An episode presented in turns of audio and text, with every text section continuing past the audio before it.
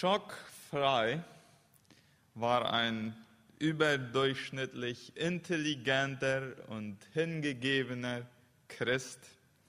Er entschloss sich, Medizin zu studieren, mit dem klaren Vorsatz, mit seinem Wissen und Können in einigen Jahren den Ärmsten der Armen in Afrika zu dienen. Er verlobte sich während seines Studiums mit einer jungen gläubigen Frau, die seine Vision und sein Anliegen teilte. Und sein Zeugnis war ein starker Gegensatz zu den allermeisten anderen Studenten, die einzig und allein darauf aus waren, Karriere zu machen und ganz viel Geld zu verdienen. Nach einiger Zeit, noch im Studium, wurde er krank Zwei Stunden vor seinem Tod heiratete er noch, also er wurde noch getraut sozusagen mit seiner Verlobten und dann starb er. Seine Frau, die Witwe, ging dann allein nach Afrika in den Dienst. Das brachte viele Fragen auf. Warum würde Gott so einen jungen Mann sterben lassen? Und lässt all die Egoisten leben, die nur darauf aus sind, sich selber zu bereichern mit dieser Arbeit. Oder was ist mit einem Ehepaar, das gerne Kinder haben will und es gibt einfach keinen Weg, Kinder zu haben und sie müssen mit der Frustration klarkommen, nicht eigene biologische Kinder haben zu können? Oder was ist mit dieser Frau, die ich mal in Kolumbien kennenlernte, die ihren Mann und fünf Söhne verloren hatte durch den Tod, einige durch Krankheit, und andere durch einen Unfall. Wir verstehen Gott sein Handeln oft nicht und es gibt nicht logische Erklärungen, das immer gut zu erklären. Da reicht unser Verständnis einfach nicht weit genug. Wir begrenzten Menschen werden es nie schaffen, einen unbegrenzten Gott wirklich zufriedenstellend erklären zu können. Und das bringt Glaubenskrisen. Und so eine Glaubenskrise hatte der Prophet Habakkuk im Alten Testament. Habakkuk ist einer der kleinen Propheten. Einige von euch erinnern sich daran, dass wir voriges Jahr angefangen haben, durch die kleinen Propheten hier zu predigen. Heute machen wir den zweiten Teil dieser Serie weiter, äh, die kleinen Propheten, die wir manchmal gern überspringen, wenn wir anfangen, die Bibel von vorne durchzulesen dann machen wir lieber schon mal im Neuen Testament weiter. Aber es sind ganz wichtige Inhalte bei diesen kleinen Propheten. Der Habakkuk, das Buch hat drei Kapitel. Das, das, Buch, das ganze Buch ist ein, ein, ein Dialog, ein Ringen von Habakkuk mit Gott, weil er ihn nicht versteht. Und das war, weil Habakkuk in einer Zeit in Juda lebte, wo die Mächtigen und die Einflussreichen korrupt waren. Und dann sagte er in Kapitel 1, Habakkuk 1 von 2 bis 3, stellt er zwei Fragen, die auch uns bewegen, wenn wir Ungerechtigkeit sehen. Die erste ist, wie lange noch, Herr, soll ich um Hilfe schreien, ohne dass du mich hörst? Ja, in der Bibel steht doch, Gott hört, wenn wir beten. Und irgendwie manchmal scheint er ganz still zu sein. Wir schreien und Gott macht nichts. Um mich herum herrschen Zerstörung und Gewalt. Schreie ich zu dir, doch du greifst nicht ein. Und dann die zweite Frage. Warum lässt du mich Unrecht erleben und warum siehst du dem Elend zu? Um mich herum herrschen Unterdrückung und Gewalt, Zank und Streit erheben sich. Und dann irgendwann antwortet Gott. Aber das Problem mit der Antwort von Gott ist, das macht alles nur noch schlimmer. Warum? Weil Gott sagt, ja, ich werde eingreifen, die Ungerechten in Juda, ich werde damit was machen. Aber ich werde die bösen Babylonier zu den Juden schicken, damit die die Juden mal so richtig ausschlachten. So, damit hat Habakkuk jetzt noch größere Probleme. Wie kannst du, ja, Gott, die, die Juden sind böse, aber die Babylonier sind noch viel böser. Das macht ja das Ganze noch schlimmer. Das bringt noch keine Erleichterung für meinen Konflikt, wie du böse Dinge und böse Menschen irgendwie aufblühen lässt, während die Gerechten darunter leiden. Das ist ungefähr so, wie wenn jemand sich beklagen würde über falsche Zustände, sagen wir mal unter den Mennoniten hier in Parau, und dann sagt Gott, okay, ich werde eine Lösung schaffen, ich werde mal den EPP aufkommen lassen, dass er mal all diese Leute äh, wegschleppt. Also mit, einer, mit noch böseren Menschen, die etwas weniger bösen Menschen mal bestrafen. So, das gibt einen Glaubenskampf bei Habakkuk, einen Konflikt, der kann Gott überhaupt gar nicht mehr verstehen. Und dann kommt der zentrale Text von dem Buch und das ist Habakkuk 2 von Vers 1 bis 4. Und da können wir von Habakkuk vier Sachen lernen, wie wir in diesen Situationen umgehen, wenn wir Gott nicht mehr verstehen können. Und ich lese diese ersten vier Verse aus Habakkuk Kapitel 2. Er sagt folgendes. Ich will meinen Posten auf dem Wachturm einnehmen und Ausschau halten. Er nimmt das Bild von einer Stadt damals, die von einer Schutzmauer umgeben wurde und wo Posten, Wachen aufgestellt wurden, die unter anderem auch manchmal auf Boten warteten, die eine Nachricht bringen sollten. Und da, so sagt er, Gott, ich habe jetzt meine Anklage zu dir gebracht, ich stelle mich da oben hin und ich werde da warten, bis du mir eine Antwort gibst. Dort will ich abwarten, was der Herr zu mir sagt und wie er auf meine Klage antwortet. Und dann antwortete mir der Herr und sagte, was ich dir jetzt zeigen werde, sollst du säuberlich auf Tafeln schreiben, damit es jeder mühelos im Vorbeigehen lesen kann. Denn das, was du siehst, wird erst zu einer bestimmten Zeit eintreten, aber du kannst dich darauf verlassen, dass es eintrifft, auch wenn es eine Weile auf sich warten lässt. Du kannst darauf zählen, denn es ist keine Täuschung. Siehe, wer halsstarrig ist, der wird keine Ruhe in seinem Herzen haben, der Gerechte aber wird durch seinen Glauben leben. So, was sollte der Habakuk mit seinem Konflikt machen? Erstens, bringe, und was macht er? Er brachte seine Zweifel und Fragen zu Gott. Ja? Ich bin mir dessen bewusst, dass sich das sehr leicht anhört. Aber es muss auch getan werden. Wir sind ja eigentlich, viele von uns, wir sind so aufgewachsen, dass sehr stark mit dieser Idee, Klagen ist nicht gut. Ja? Und das ist oft auch nicht gut. Aber interessanterweise finden wir zum Beispiel im Alten Testament mehr Klagepsalmen als Lobpsalmen. Was gut ist, ist zu Gott gehen und vor Gott klagen. Das ist gut. Das hat eine therapeutische Wirkung. Und wir dürfen wissen, Gott ärgert sich nicht darüber, auch wenn wir ihm Sachen vorwerfen. Ja, bei all diesen Psalmen und auch hier bei Habakkuk sagt Gott gar nicht, wie kannst du nur so frech sein und diese Fragen, mich hinterfragen, mein Wirken hinterfragen. Nein, das macht Gott gar nicht. Ja, er gibt diese Freiheit. Er ist da und wir dürfen zu ihm gehen. All das, was wir fühlen, all die Konflikte, die wir mit Gottes Vorgehen haben, die dürfen wir zu ihm bringen. Und wir dürfen fragen, wie lange noch und warum? Die zwei Fragen, die uns oft bewegen. Gefühle in Worte zu fassen, ist ein Zeichen emotionaler Reife. Oftmals fühlen Menschen etwas, haben aber nicht gelernt, das auch in Worte zu fassen. Und in dem Moment, wo wir es lernen, unsere Gefühle in Worte zu fassen, da, da passiert etwas Befreiendes in uns drinnen und das ist das, was Habakkuk hier macht.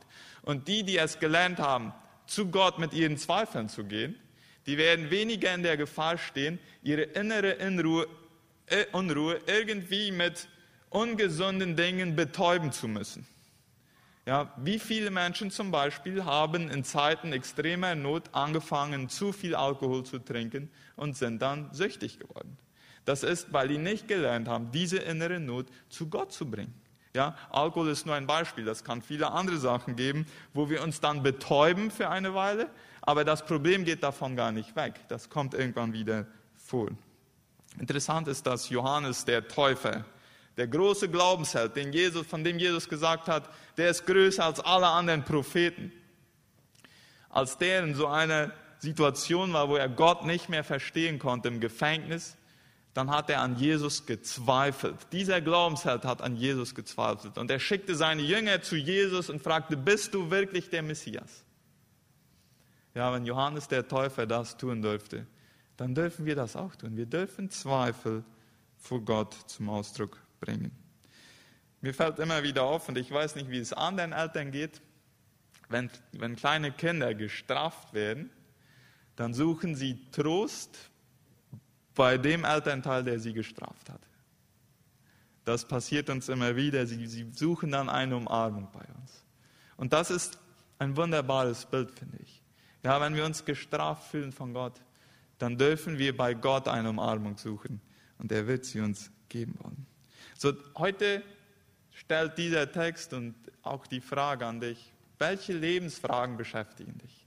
Wo verstehst du Gottes Handeln nicht? Hast du dir schon mal die Zeit genommen, Gott zu hinterfragen, ja, zu Gott mit diesen Zweifeln zu kommen, deine Gefühle, auch wenn sie noch so unheilig scheinen, in Worte zu fassen und Gott vielleicht sogar etwas anzuklagen? Hast du das schon mal gemacht? Die zweite Sache, die Habakuk macht, ist, um eine Antwort von Gott zu kriegen, bringt er sich in eine erwartende Position. Ja, dieses Bild, so wie ein Bote auf der Stadtmauer, ein Wache auf der Stadtmauer auf die Nachricht eines Boten wartet, bis, Gott, bis, bis der endlich mal eine Antwort bringt. So werde ich auf der Mauer stehen und ich werde nicht weggehen, bis er zurückkommt und mir eine Nachricht gibt. Gott gibt den Menschen eine Antwort, die sich Zeit nehmen, um darauf zu warten und die in einer erwartenden Haltung darauf warten.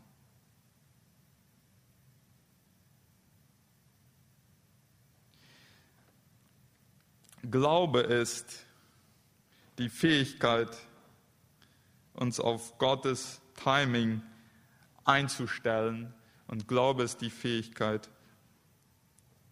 unseren Glauben auf die Versprechen Gottes mehr als auf unsere Erfahrungen mit ihm aufzubauen. Und das ist, was wir auch bei Habakuk sehen. Darf ich dich heute mal fragen, welche Erwartungen hast du an Gott? Und in Erwartung ist ja auch das Wort warten drin. Hast du hohe Erwartungen an Gott, wenn du betest? Und sind wir bereit zu warten? Die dritte Sache, die Havakuk uns lehrt, wenn wir Gott nicht verstehen. Schreibe Gottes Versprechen auf und teile sie anderen mit. Ja, das sagt Gott dann in Vers 2 und 3. Äh, er gibt ihm eine Vision von dem, was Gott tun wird. Und dann soll der Habakuk das aufschreiben. Und zwar so groß, dass all die, die vorbeigehen, es beim Vorbeigehen gut lesen können. Und was sollte der Habakuk da aufschreiben? Ja, dass Gott gesagt hatte, er würde eingreifen. Er würde Gerechtigkeit schaffen. Warum sollte Habakuk die Sachen aufschreiben und dann noch mitteilen, dass andere das sehen können? Ich weiß es nicht ganz genau. Meine Vermutung ist einmal, wenn wir die Versprechen Gottes aufschreiben, dann fokussieren wir uns erstmal mehr auf Gott als auf die unangenehmen Umstände. Zweitens, verinnerlichen wir beim Aufschreiben, weil wir beim Aufschreiben das öfters durchdenken, seine Versprechen und seine Wahrheiten. Und wenn wir das da noch irgendwie so aufhängen, und einige machen das mit Bibelversen am Spiegel oder am Computer oder wo immer, Stellen, wo sie immer wieder hinschauen, Versprechen Gottes, da, die schreiben sie auf, dann, dann verinnerlichen wir und je öfter wir uns daran erinnern, desto mehr werden sie Teil von unseren Denkstrukturen. Und warum mitteilen? Andere werden ermutigt, wenn sie sehen, dass wir uns an diesen Versprechen klammern, auch wenn sie heute noch nicht eingetroffen sind. Und an dem Moment, wo sie eintreffen werden, da werden Leute Gott verherrlichen, weil sie gesehen haben, vor langer Zeit hat schon jemand daran geglaubt, dass Gott irgendwann eingreifen wird. Und jetzt ist es wirklich passiert. Wow, diese Menschen hatten Glauben. Und eine vierte Sache, und danach will ich ein Interview hier führen. Und danach, wenn jemand sagt, ich will auch etwas mitteilen, etwas Persönliches, was, Ihnen, was mir durch den Kopf gegangen ist, dann wollen wir uns noch eine Zeit für Zeugnisse nehmen. Die vierte Sache. Finde Frieden in der Gewissheit, dass Gott Recht und Klarheit schaffen wird. Ja, in Vers 4. Und Habakkuk 2, Vers 4 ist ein sehr prominenter Vers. Der war der große Vers in der Reformation im 16. Jahrhundert. Vielleicht Luthers Lieblingsvers und der wird dreimal zitiert im Neuen Testament. Und wenn ich die Übersetzung von Luther lese, dann lautet sie so, siehe, wer halsstarrig ist, der wird keine Ruhe in seinem Herzen haben, aber der Gerechte wird durch seinen Glauben leben. Wie viel weniger wird der Gewalttätige, der Treulose, der Anmaßende Mann zum Ziel kommen, er, der seinen Schlund weit aufsperrt wie der Scheol und der wie der Tod ist und nie sich satt frisst.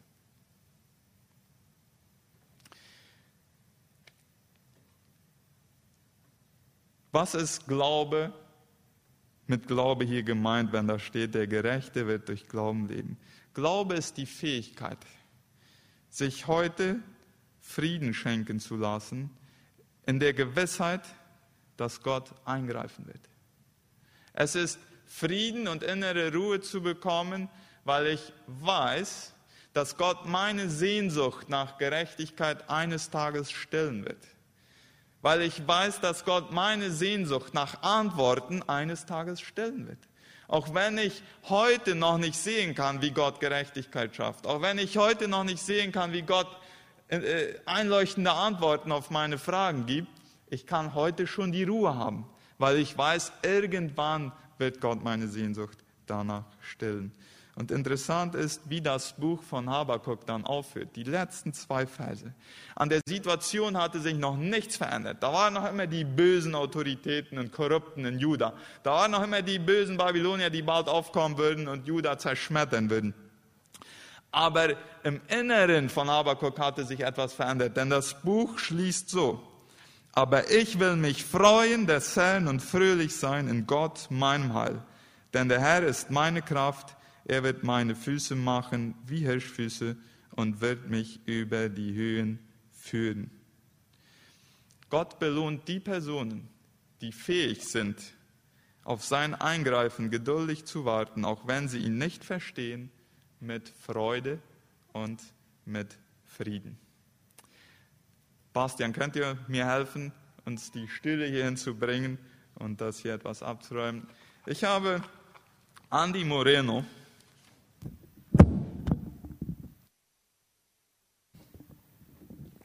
uns etwas mitzuteilen von den Kämpfen, die er erlebt hat, als er Gott nicht verstehen konnte. Samuel, kannst du mir helfen und zeigen, wie das hier rauszunehmen geht? Danke. So, Andi, komm doch mal nach vorne.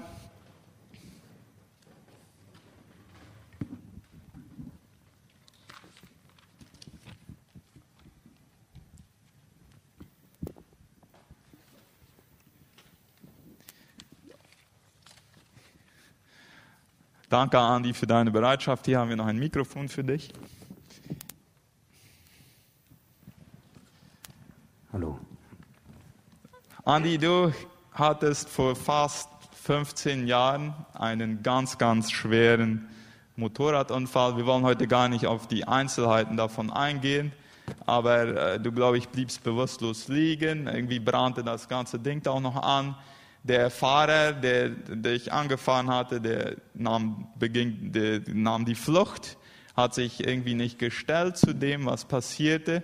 Und äh, meine Frage ist, ich glaube, danach waren noch Monate äh, lang Krankenhaus und hohe Rechnungen und, und so weiter und so fort. Meine Frage ist, welche inneren Kämpfe bewirkte diese Erfahrung bei dir, Andi? Hallo, guten Abend für alle, guten Nachmittag. Du kannst das auch ganz abnehmen, dann sehen wir dein schönes Gesicht ganz. Genau. Also erstens mal, äh, vorige Woche hat er mich ein paar Fragen geschickt und äh, gefragt, ob ich die heute antworten könnte. Ich habe keine Probleme damit. Und äh, nur, dass diese Antworten in diesen fast 15 Jahren, könnt ihr euch vorstellen, diese Antworten sind ein bisschen zu kurz, ja. Aber wir haben nicht so viele Minuten, also wenn ich das so schnell machen. Innere Kämpfe hast du gefragt. Äh, die Frage, warum, war Tag und Nacht. Warum habe ich das Motorrad gekauft?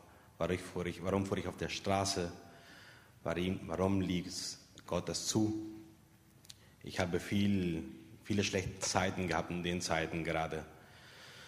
Ich war sehr wütend, ähm, habe, mich versuch, habe versucht, mich zu rächen, habe den Täter das Schlimmste gewünscht. Nicht nur ihm, sondern äh, seine ganze Familie. Ja?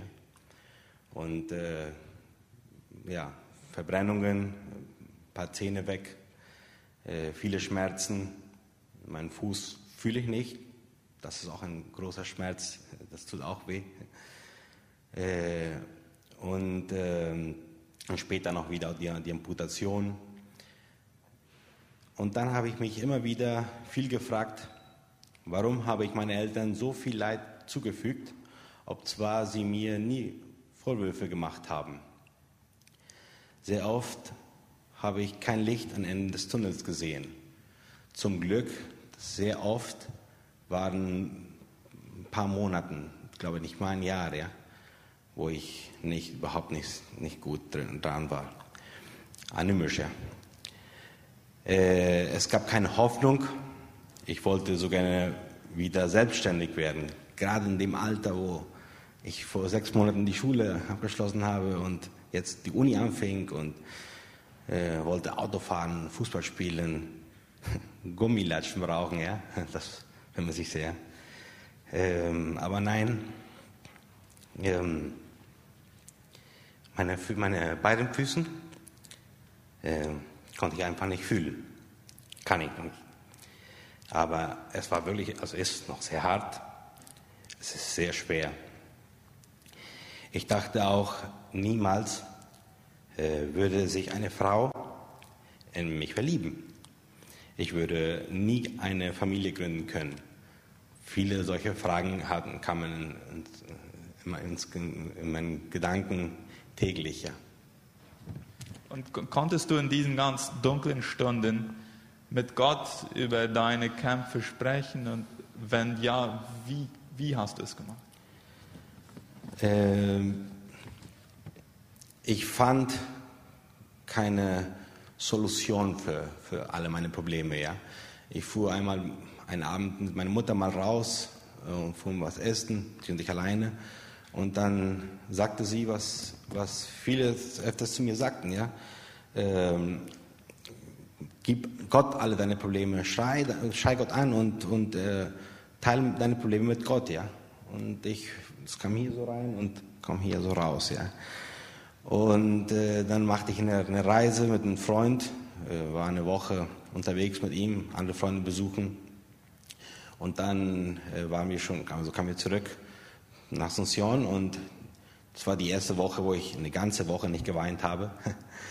Und äh, dann waren wir schon unterwegs. Er saß neben mir, habe gesagt, hey, wollen mal, äh, du, diese ganze Woche habe, habe ich nicht geweint. Wollen mal, ähm, wollen mal beten, habe ich ihm gesagt. Ja? Und das war so komisch, so zu so, so reden. Ja? Und dann sagt, schaut er mich so an, lächelte so, ja, er war müde und dann drehte er mich um und schlief weiter. Und äh, dann betete ich alleine, ja. Ich betete, ich, ich bat ihm gerade um, den, um die Ruhe, die ich gerade die ganze Woche gefühlt habe, ja. Ich wollte, ich wollte, ich wollte nicht mehr so den Hass spülen, den ich, fühlen, den ich immer gefühlt habe, schon seit dem Moment, wo ich bewusst aufstand, ja, zwei Monate später. Und, äh, und seit dem Moment kamen wir an, fühlte ich in Frieden gegen der, der, der, den Typ, der gegen mir prallte. Ja. Teilte ich das mit Freunden mit und sagten die, ja, du sagst, du hast Frieden gegen den Typ, aber wenn du dem mal begegnen wirst, wirst du keinen Frieden fühlen, haben die zu mir gesagt. Und dann habe ich mal eine Arbeit gemacht, eine Zivilarbeit und war mir in Sierra Leone in einem Hotel und er war auch im selben Hotel, wo ich war. Er war nicht mal einen Meter ab von mir. Und ich schaute den an und lächelte ihm und, und hatte total Frieden. Ja. Er nicht, aber ich ja. Du, du, erwähntest, du hattest einige Fragen an Gott, unter anderem warum und so. Hast du Antworten von Gott auf deine Fragen gekriegt in der Zeit? Na, äh, viele ja und viele nicht. äh, vielleicht einige, aber wieder viele nicht, ja. Aber ich habe gelernt, dass äh, Gott auch Absichten hat mit uns die wir oft nicht verstehen. Äh, ich habe akzeptiert, dass es nicht eine Strafe Gottes war, sondern es musste, so einfach, es musste einfach so sein, damit Gott mit mir und dadurch auch vielleicht mit anderen sein Werk, sein Werk durchführt. Ja. Du, du erwähntest etwas von, du warst diesem Mann begegnet im Hotel und du hattest Frieden gespürt. Ist dieser Frieden komplett oder hast du noch manchmal Zeiten des Unfriedens, Zeiten, wo, wo du das einfach nicht fühlen kannst? Gegen, gegen den Typ bin ich 110 fühle ich 110% Frieden gegen ihn, ja. Aber das Leben geht weiter und das Leben ist nicht leicht, ja. Äh, wie ich schon gesagt habe, ich habe Frieden über diese Situation, aber nicht immer. Vor einigen Jahren durfte, durfte ich den Täter von dem Unglück begegnen. Ähm, ich stand ganz nah vor ihm und ich hatte kein Hassgefühl mehr. Das war so unsagbar befreiend. Aber ehrlich gesagt habe ich noch äh, manchmal Momente, die Momente jeden Tag, die nicht leicht sein könnten, wo, wo es nicht, manchmal nicht gut geht, ja. Wegen Gefühlen und, äh, und die Frage, warum öfters noch und, und andere Sachen, ja. Wir als, Familie, wir, als Familie, wir als Familie mussten auch durch vieles durchgehen. Äh, äh, jahrelang, so ich schon sagte, fast 15 Jahren. Äh, und dann kam noch Mamas Krankheit, ja. Wieder was zu tragen. Und äh, da wurde ich manchmal ungeduldig und wütend. Warum das nie ein Ende nimmt. Wir haben als Familie viel Hilfe erfahren. Puh, das ist sehr viel Hilfe erfahren. Dafür sind wir auch sehr dankbar. Also wir können nur Danke sagen und das, das, das ist wieder nächstes Jahr, aber das, das, ist was, das ist ein Geschenk Gottes. Und ich musste lernen, dass ich ganz persönlich mit vielen Situationen fertig werden musste. Das äh, konnte kein anderer für mich tun. Das ist mein Leben, ich musste es alleine schaffen. Meine Familie, Freunde, Verwandte und Gemeinde waren mir da eine sehr große Hilfe, bis heutzutage noch, und eine sehr große Unterstützung. Und ich bin so dankbar, dass ich meine Frau äh, dass mich meine Frau so liebt, äh, wie ich bin, äh, mich so haben möchte, wie ich bin. Ja. Warum bist du Christ geblieben, Andi, obwohl Gott so viel Schweres zugelassen hat in deinem Leben? Christ bleiben war nicht leicht, überhaupt nicht. Ähm, warum? Ist das, weil ich ohne Jesus einfach keinen Sinn fand. Er war ein einziger, äh, mein einziger Halt. Das zu hören, habe ich so öfters gehört, ja. Aber das ehrlich aus Herzen zu sagen und mitnehmen und erleben, ist, das, ist, das dachte ich, dass ich das nie erleben würde, also nie, nie sagen würde, ja. Ähm, so oft gab es absolut keine Hoffnung mehr. Dann habe ich mich äh, an ihn geklammert, immer es gab so viele Nächte, wo ich das gemacht habe. Damals habe ich auch gesagt, was ich heute noch auch weiter sage, ich, ich will lieber mit einem Fuß in den Himmel kommen, als mit zwei in der Hölle. Und das ist so. Ich will ein Gebet sprechen für die Personen, die durch schwere Zeiten gehen. Wir machen ja jetzt keine Aufrufe, weil wir hier nicht viele Personen wegen Covid und so. Aber wenn jemand sagt, ich gehe durch eine Situation, wo das schwer ist für mich, wo ich Gott nicht verstehen kann, wo ich Fragen habe und er antwortet nicht, dann lade ich euch einfach ein, mit mir zusammen zu beten von da, wo ihr seid und wir wollen das zu Gott bringen. Vater, du siehst in diesem Moment die Personen, die hier im Saal sitzen oder die auch online dabei sind, die momentan durch schwere Zeiten gehen. Krankheit, Depression oder andere unbeantwortete Fragen und, und die ihre Lebenssituation nicht mit deiner Güte und mit deiner Gerechtigkeit harmonisieren können. Vater, wir haben diese Zeugnisse gehört. Wir haben gehört, wie Habakuk Frieden und Freude fand, auch als sich die Situation noch nicht veränderte. Und wir bitten dich heute um dieses Wunder. Herr, dass du deinen übernatürlichen Frieden in diesem Moment in das Leben dieser Personen hineinbringst, Herr. Deine Freude, die nicht von den Umständen abhängt, sondern die einfach da ist, wenn dein Heiliger Geist präsent ist im Leben, Herr. Und dass wir, so wie Cora sagte, durch diese Situationen lernen zu vertrauen und durchzuhalten und in dieser Gewissheit zu wachsen, dass irgendwann der Moment kommen wird, vielleicht in diesem Leben, vielleicht auch äh, in der Ewigkeit bei dir, wo du unsere Sehnsucht nach Gerechtigkeit und unsere Sehnsucht nach beantworteten Fragen stillen wirst. Danke, dass du treu bist und dass wir wissen können, dass deine Treue niemals aufhört. Amen.